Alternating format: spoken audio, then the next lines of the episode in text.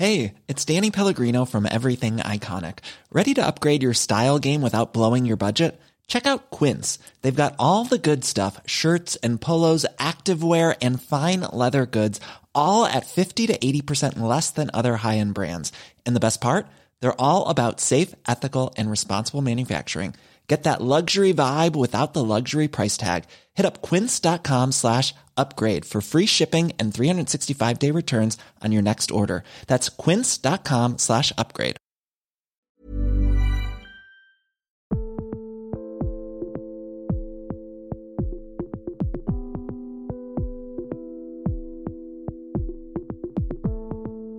Bienvenue dans Au cœur du crime, une série proposée par l'Obs.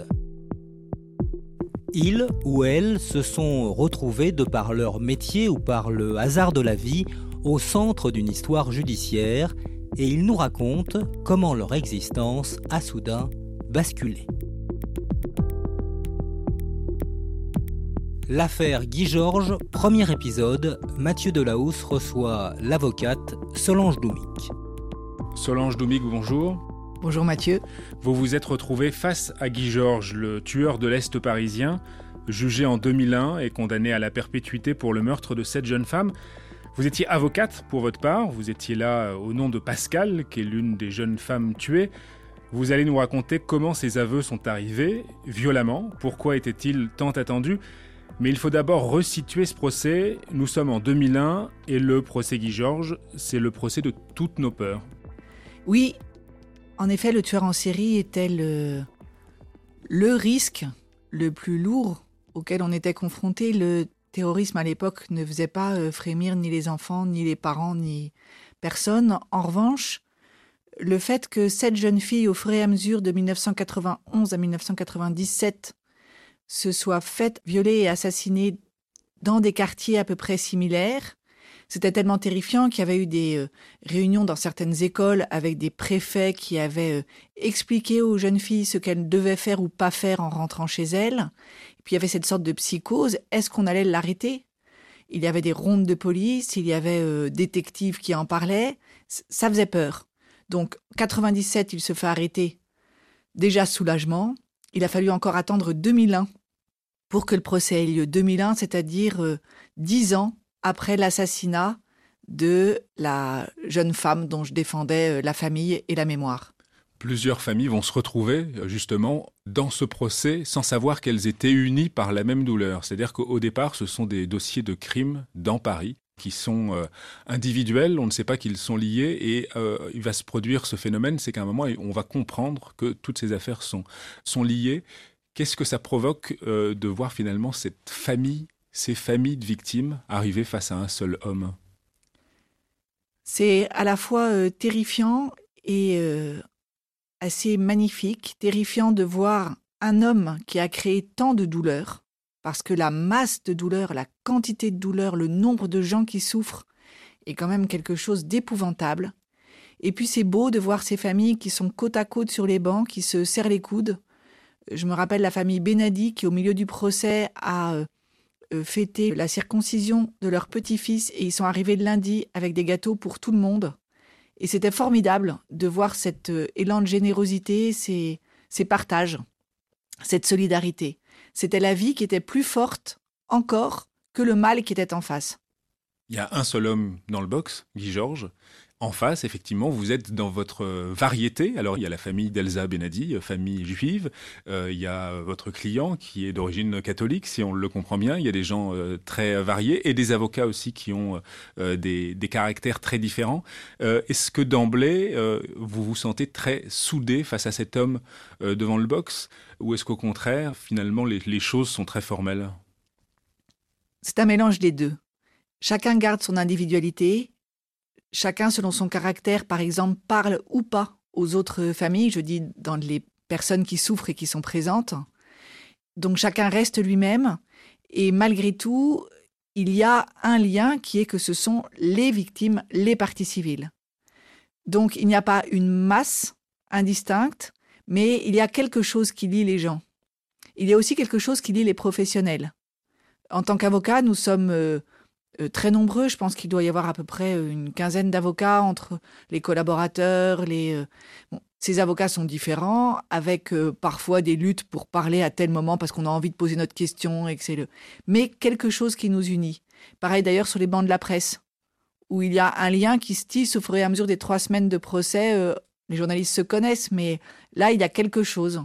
nous sommes ensemble dans cette histoire terrifiante. Ensemble face au mal, d'une certaine façon. Oui, ensemble face au mal. Pourtant, il n'y a pas de suspense en principe. Tout le monde sait que c'est lui. Est-ce que vous arrivez dans euh, l'état d'esprit d'avoir des aveux ou est-ce que au début, c'est une question facultative? On a besoin de vérité. Quand on arrive dans un procès comme ça, on a envie de savoir. Même professionnellement, alors que nous avons l'habitude, nous avons envie de savoir, envie que ce soit dit, envie en fait de comprendre.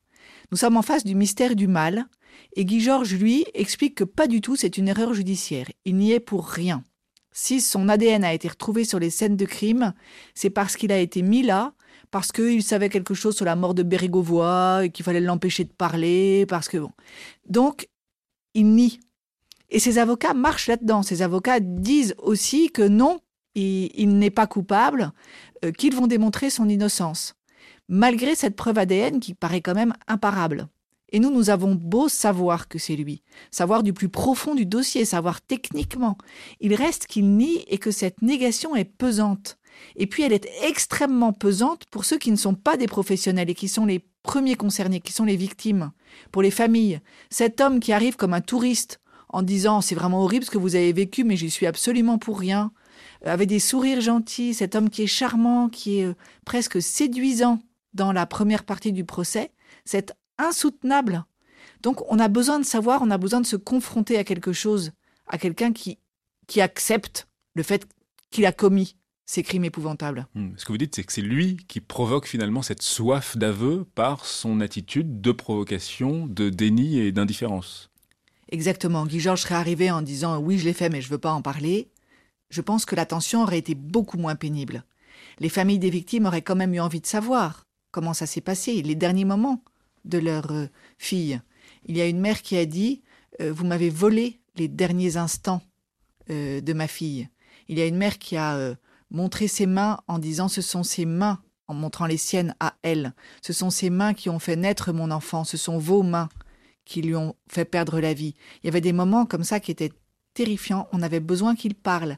Mais le fait qu'il dise Ce n'est pas moi, là, c'était carrément insoutenable. C'est un jeu qui se joue, si on peut employer cette expression, euh, face à tout le collectif que vous avez décrit, mais aussi face à Guy Georges dans son box, mais aussi face à deux individus. Vous avez fait une allusion à eux, ce sont les avocats de, Guy Georges.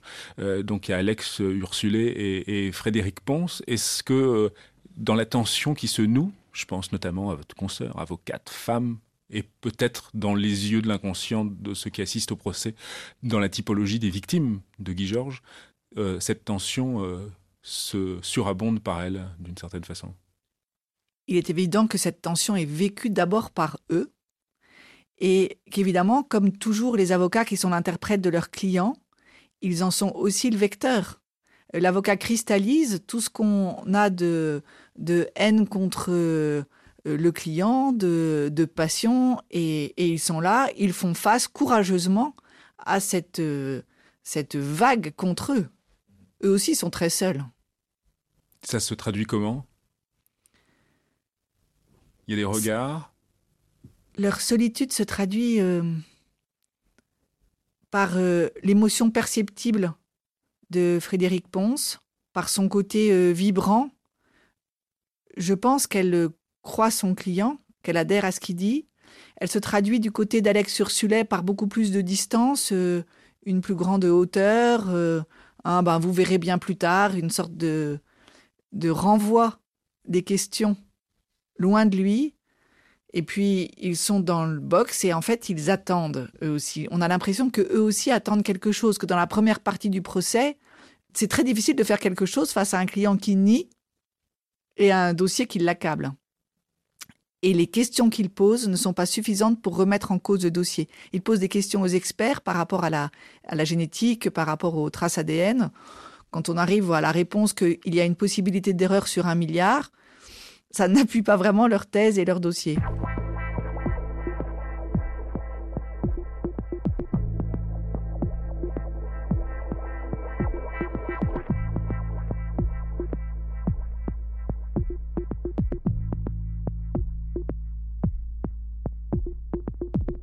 Le procès se déroule malgré tout avec un homme qui dit euh, euh, je ne suis pas responsable de ces crimes. Et les noms des femmes vont commencer euh, à s'égrener. Alors il y a effectivement le, cas de Catherine Rocher, il y a Pascal Escarfaille, il y a Elsa Benadi, Hélène Frinking et puis Elisabeth Ortega qui est l'une des rescapées entre guillemets puisqu'elle était à côté de Bastille et qu'elle a pu s'en sortir.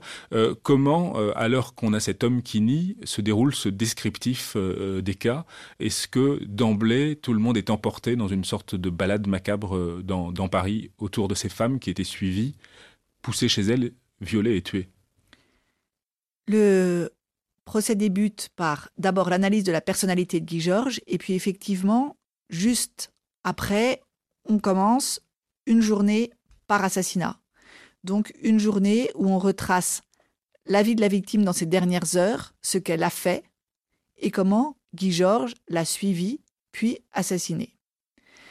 Et là-dessus, on se base sur les témoignages de tous ceux qui sont proches de la victime, qui expliquent ce qu'elle a fait, comment elle est rentrée dans son appartement, comment elle est partie, comment elle était dans sa voiture. Et puis sur le témoignage de Guy Georges lui-même, parce qu'en garde à vue, Guy Georges a tout avoué. Guy Georges a tout dit. Donc on lui rappelle ce qu'il a dit. Et sa seule réponse, c'est j'ai euh, avoué sur la pression des policiers. J'ai avoué, euh, ils m'ont eu, je me suis fait avoir, j'avais peur. Euh, et ça paraît absolument improbable, mais du coup, on n'a rien de lui à l'audience, on a juste ce qui s'est passé, et c'est comme s'il était spectateur de son procès. Il est étranger. Et au fur et à mesure, nous vivons ces scènes épouvantables. Nous les revivons. Euh, il y a les photos qui passent de la scène de crime qu'on a trouvée. Guy Georges les regarde très attentivement. Et puis, une journée parfaite, nous avançons jusqu'au jeudi, effectivement, où ce sont les, c'est l'assassinat de Cathy Rocher. Voilà, c'est insoutenable. Cathy Rocher était fille unique, ses parents étaient enfants uniques. Elle a perdu, son, enfin, son père est mort après sa mort à elle. Il est mort de chagrin. Sa mère arrive seule pour raconter tout ça. Et Guy Georges est toujours imperturbable, distant, vraiment désolé. Il y est pour rien. Et on va arriver, euh, malgré tout, à ce premier basculement des aveux, puisque pour essayer déjà de le faire parler, le président de la Cour d'assises fait passer notamment des albums photos. Alors ce sont euh, les albums des découvertes des, crimes sur lesquels euh, l'identité judiciaire et la police judiciaire ont pris la photo dans les appartements de ces corps de jeunes femmes ensanglantés. C'est des photos euh, terribles. Donc il les regarde avec une forme d'indifférence, mais il y a quelque chose de plus frappant qui va attirer votre attention et qui va provoquer quelque chose ensuite à l'audience. Qu'est-ce qui se passe quand il regarde ces albums photos? C'est très étonnant. Il les regarde très longuement. Je chronomètre parce que je, je vois qu'il les regarde cinq ou six minutes. C'est extrêmement long. En les faisant passer une à une et en les regardant comme s'il les découvrait avec beaucoup d'intérêt. Mais il les fait passer avec la main gauche. Et il y a un expert en découpe de vêtements qui a expliqué que le tueur en série avait tenu le couteau par la main gauche. Et Guy Georges, depuis le début du procès, dit La preuve que ce n'est pas moi, c'est que moi, je suis droitier. Et là, c'est très net. Toutes les photos, il les fait passer par la main gauche.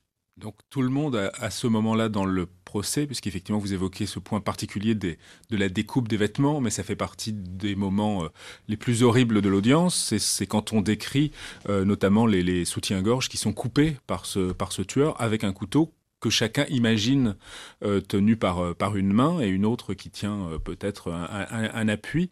Et effectivement, ces, ces albums photos circulent tenus par une autre main. À quel moment vous décidez de de vous emparer de cet élément en vous disant que c'est quelque chose qui peut être décisif C'est le vendredi. L'audience dure depuis le début de la semaine. Et le vendredi, ça me paraît frappant. Guy Georges s'accroche à cette idée qu'il ne peut pas être le tueur puisque lui est droitier et que le tueur est gaucher. Et c'est manifeste que quand il bouge le micro et quand il fait circuler les photos, c'est avec la main gauche. Or, l'expert peut se tromper. C'est pas ça le problème. Le problème, c'est qu'il faut mettre Guy Georges en face de ses contradictions lui-même. Et puisque pour lui, la certitude qu'il n'est pas coupable vient du fait qu'il n'est pas euh, gaucher, ben, il faut lui montrer qu'il y a quelque chose qu'il peut avoir fait avec la main gauche. Et donc, j'attends la fin de la journée parce que tout le monde a envie de poser des questions, parce que je ne suis pas pressée et parce que je continue à l'observer plus le temps avance. Il est à peu près 18 heures. Tout le monde a le sentiment que le week-end arrive. Il va y avoir une pause, on va sortir de cette horreur, on va s'abstraire de cette salle d'audience. Guy Georges, comme tout le monde, doit se dire que voilà, c'est bientôt la quille, 48 heures de repos, ça va faire du bien. Et en fait, je pense qu'il est un peu détendu.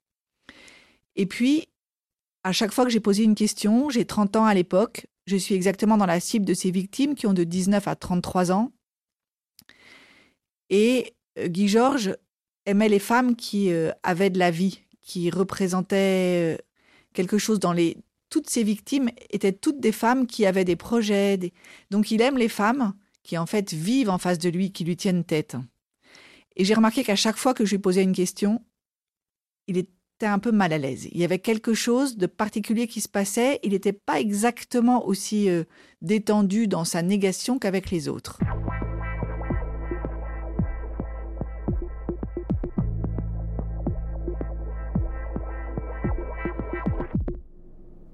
Il est 18h. Je me lève et je lui dis Guy Georges, l'expert en découpe de vêtements explique que le couteau a été tenu par un gaucher. Vous, vous dites que vous êtes droitier. Oui. Droitier, c'est-à-dire uniquement droitier ou il vous arrive de faire des choses par la main gauche? Non, uniquement droitier.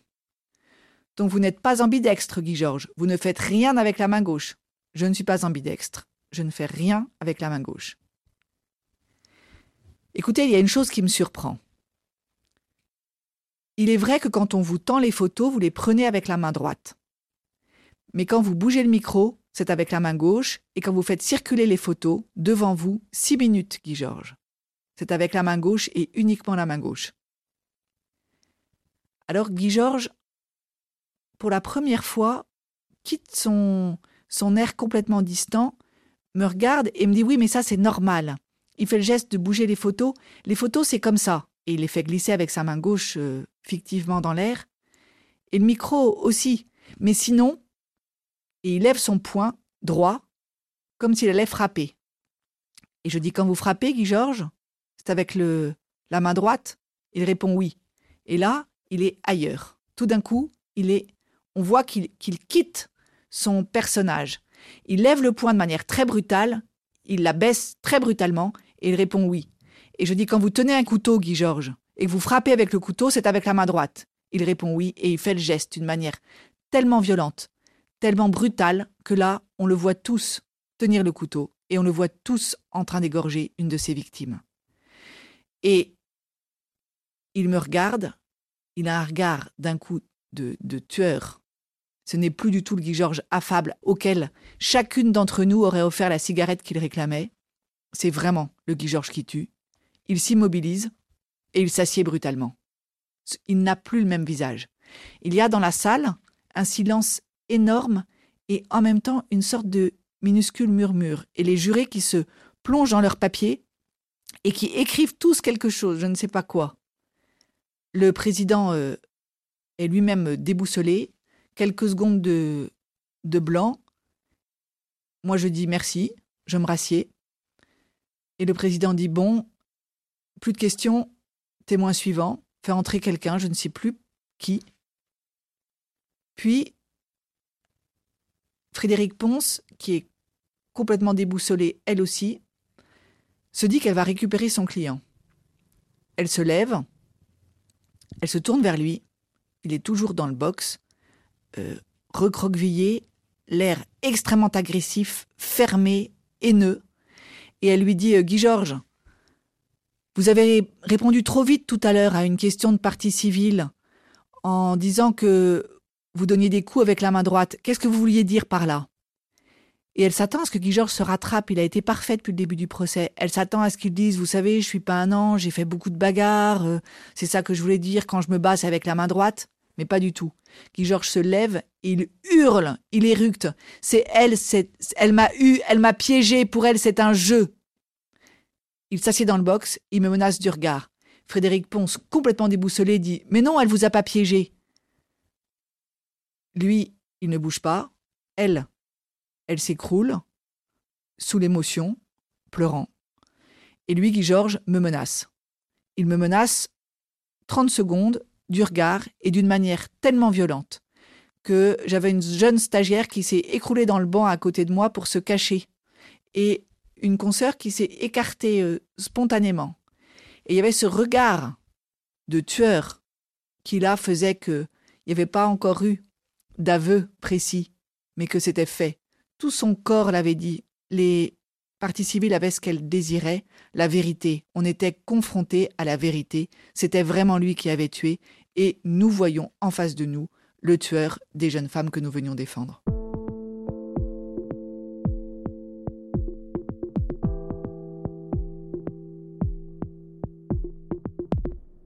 Sommes le vendredi, il va avouer que deux jours plus tard, le, mardi, euh, malgré tout cette scène effectivement de Guy Georges euh, debout dans le box avec la main droite tendue, avec un, couteau fictif et saisissante pour tous ceux qui la voient, euh, il se trouve que juste derrière vous, il y a le box de la presse.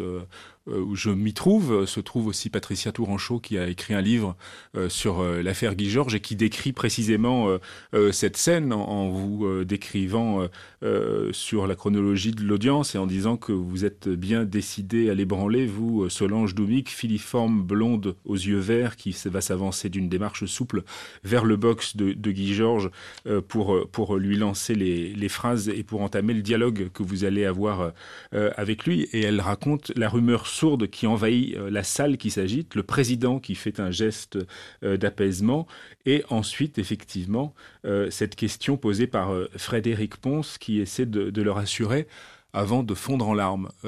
Comment vous avez vécu cette scène où deux femmes finalement se retrouvent face à Guy Georges, l'une pour lui faire montrer ses, contradictions, qui est, vous-même, et sa propre avocate qui est Frédéric Ponce, qui est en bas du box, à l'endroit où s'assoient les, les avocats de la défense et qui est en larmes. Est-ce que le, basculement, euh, ce n'est pas ça, c'est d'avoir euh, deux femmes, encore une fois, dans euh, âge-là, dans cette énergie-là, face à un, tueur en série qui est confondu par tout ce que l'être humain peut montrer, c'est-à-dire l'émotion extrême des, larmes et en même temps la froide détermination d'une avocate qui a réussi à lui montrer des, des choses sur ses, la, façon dont il utilise ses mains. Est-ce que c'est ce cocktail qui va provoquer les aveux euh, deux jours après? Oui, je pense que vous avez raison, Mathieu. Et en même temps, quand on vit ça, on n'y pense pas. Moi, je n'ai rien analysé. J'étais dedans, moi aussi. Comme Guy Georges était dedans, comme Frédéric Ponce était dedans. Au moment où on plaide, comme au moment où on pose des questions, on n'est plus en train de réfléchir. On pense avant, on réfléchit avant, et puis quand on est là, bah, on y va. Et euh, avec le recul, je pense qu'en effet, c'est l'humanité de tout ce qui se passait qui a fait que Guy Georges a avoué.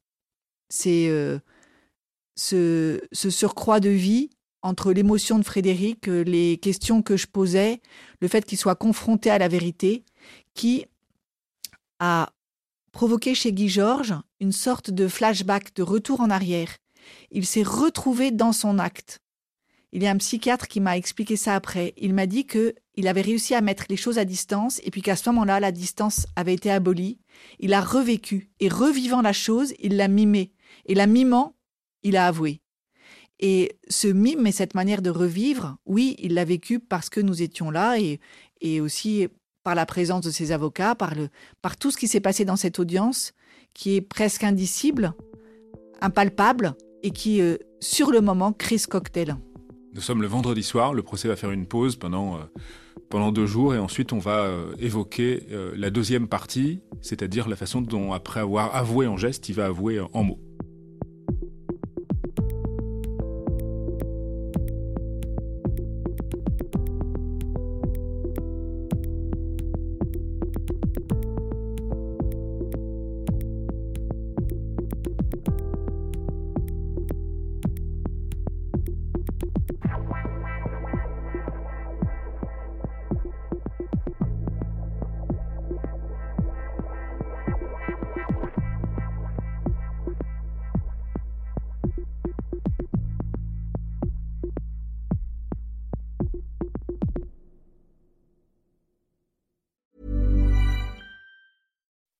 When you make decisions for your company, you look for the no-brainers. If you have a lot of mailing to do, stamps.com is the ultimate no brainer. Use the stamps.com mobile app to mail everything you need to keep your business running with up to 89% off USPS and UPS. Make the same no brainer decision as over 1 million other businesses with stamps.com. Use code PROGRAM for a special offer. That's stamps.com code PROGRAM.